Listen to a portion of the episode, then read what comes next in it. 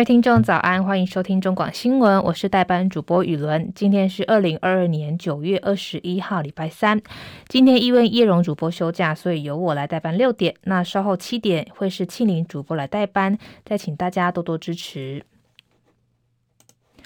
新闻一开始一样，先来关心天气的消息。其实，在今天出门的时候，已经感觉到明显的天气转凉。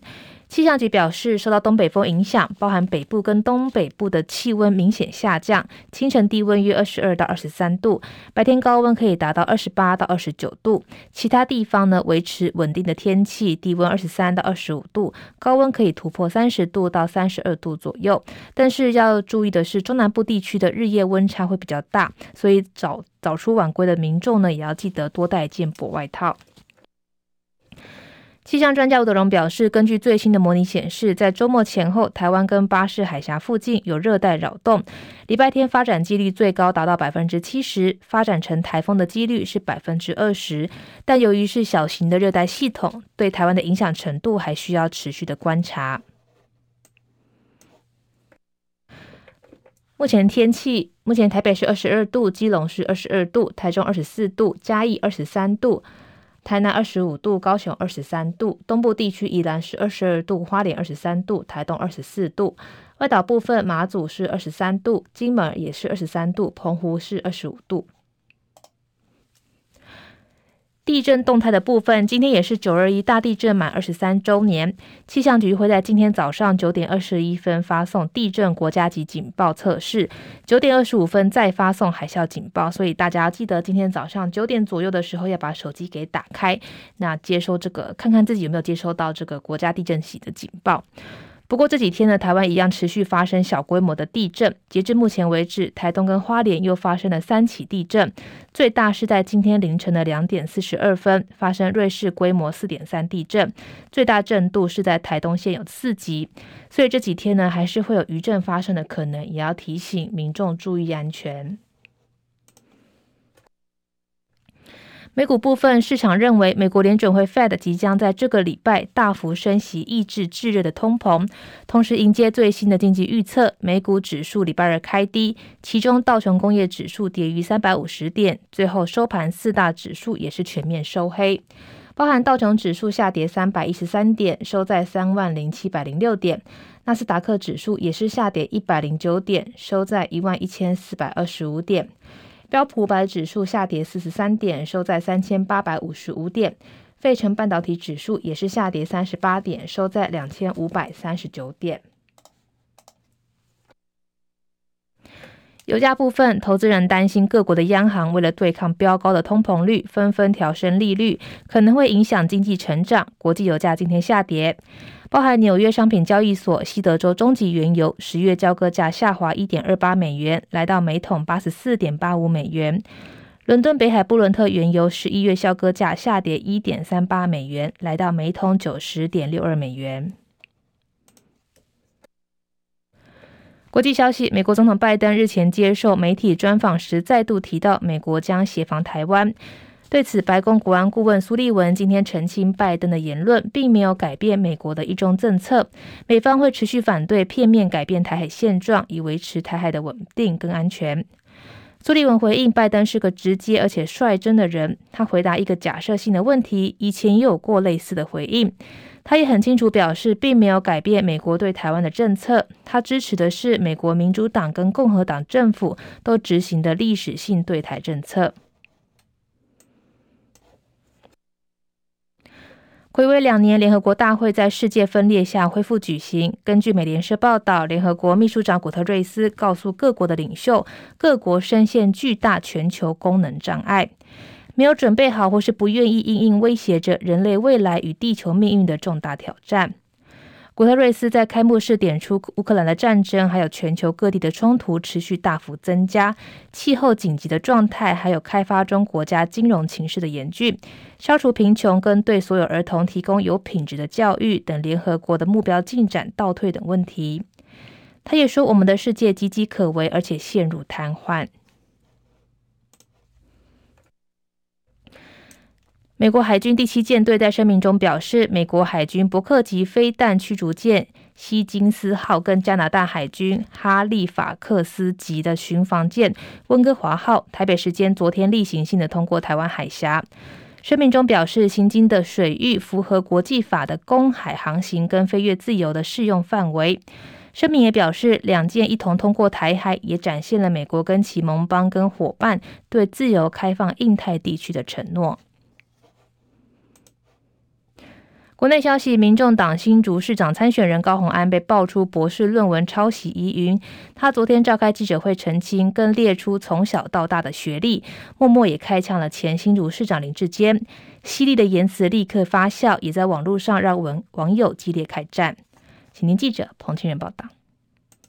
民众党新竹市长参选人高虹安在澄清论文记者会中，博士论文抄袭指控，还不忘酸前新竹市长林志坚。炫耀自己学霸经历三校，我高虹安今天从小到大，北一女、台大不说，我们师大也是榜首进去。台大是学术成绩第一名毕业。我们今天不是像什么中华大学夜间部，才要去做台大硕士灌水。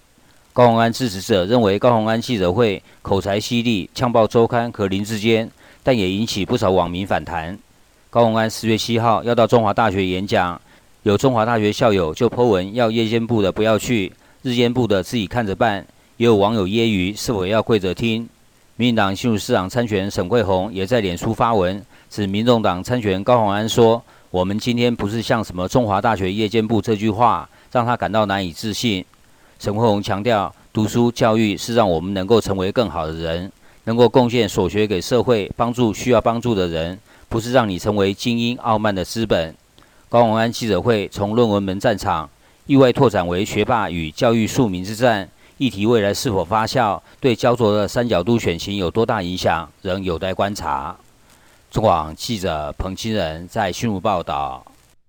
其实这次在高虹安的论文抄袭风波当中，他被周刊爆料大量引用了资策会的研究跟论文，恐怕会有侵权的疑虑。不过资策会也说明说，侵权与否不是由自己来决定，也说成果发表的形式很多，要看高虹安用在什么样的地方才会有侵权的问题。如果是纯学术的引用，就没有授权的问题。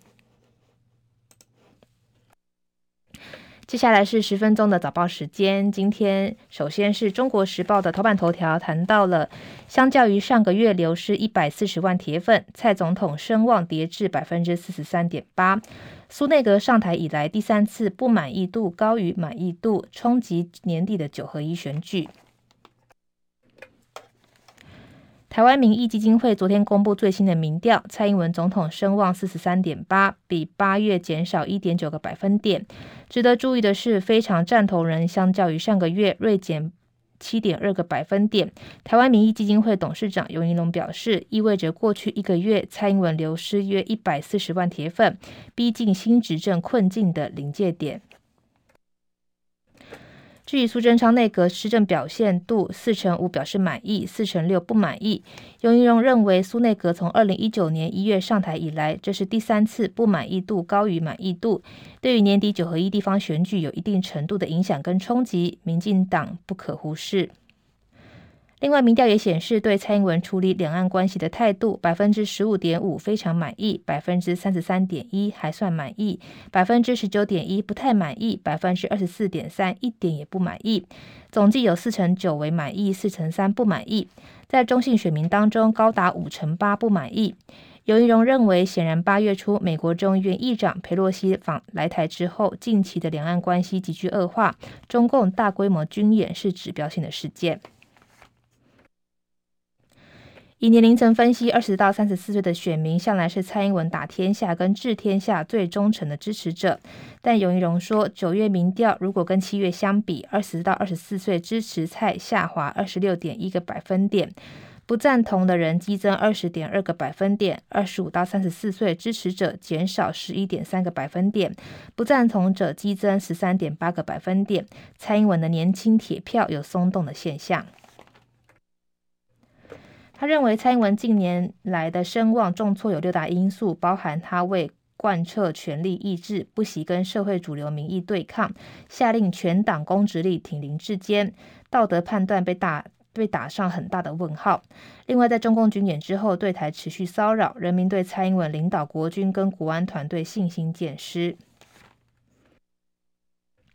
另外，两岸关系持续恶化，蔡英文的两岸政策表现渐受到质疑跟挑战。在地方首长选举提名作业上，他没收初选，扼杀党内的民主，引发党内外反弹效应。另外，推动数位中介法的立法，引发政府欲剥夺或干预人民言论自由的联想。加上苏内阁两个月以来状况百出，包含台南杀警案、柬埔寨诈骗案、疫苗采购拟封存三十年，以及行政院回应慈济疫苗采购，再度引发争议。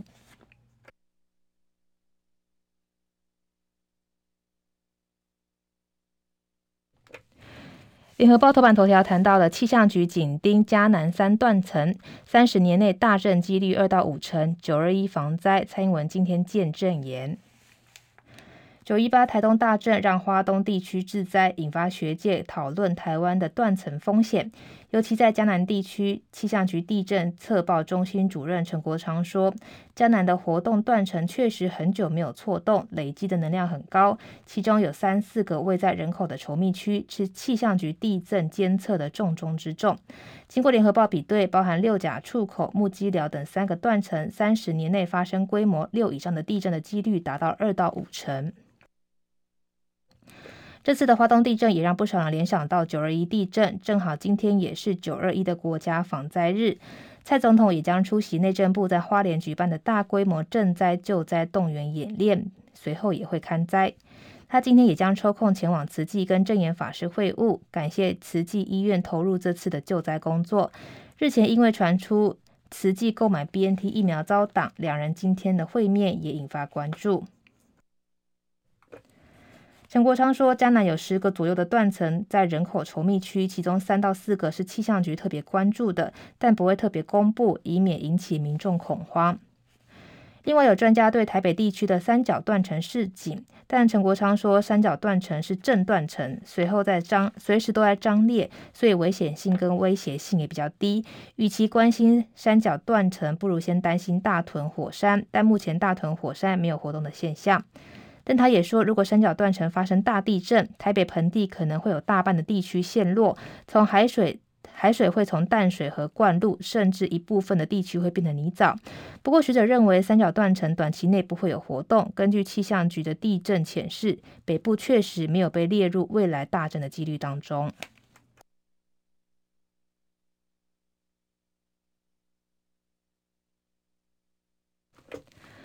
自由时报头版头条谈到了以俄侵乌失败为鉴，美空军部长警告中国犯台有严重的后果。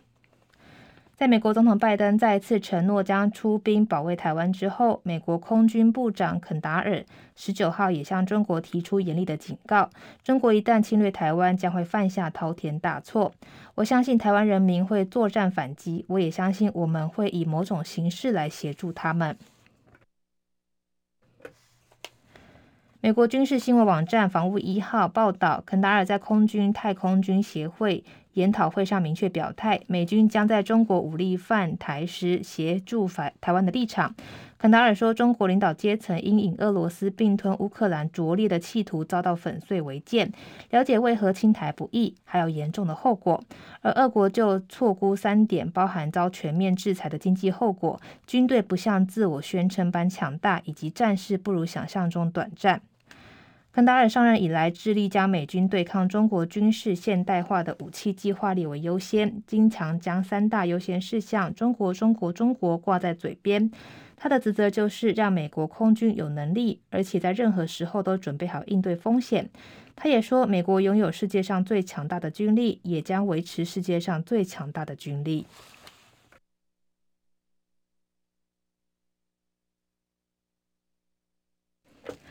经济日报头版头条谈到了苹果好甜，外销订单翻红，八月金额冲上五百四十五点九亿美元，写同期新高。资通讯产品表现亮眼，不过经济部表示本月衰退的机会大。经济部昨天公布八月外销订单为五百四十五点九亿美元，创下历年同月新高，年增百分之二。受惠于苹果拉货，资通讯的产品表现亮眼，为外销订单黑翻红的主因，甩掉七月负成长的阴霾。经济部上月原本预估八月外销订单恐连二黑，年增百分之零点九到百分之零点三百分之三点七，最终意外优于预期。不过，经济部统计处对订单的展望依然不乐观，预估九月外销订单金额为五百七十亿美元到五百八十五亿美元，年增百分之九点四到年减百分之七，翻黑的机会大。也预估第三季外销订单金额为一千六百五十八亿美元到一千六百七十三亿美元，年减百分之三点四到年减百分之二点五，同样也有衰退风险。《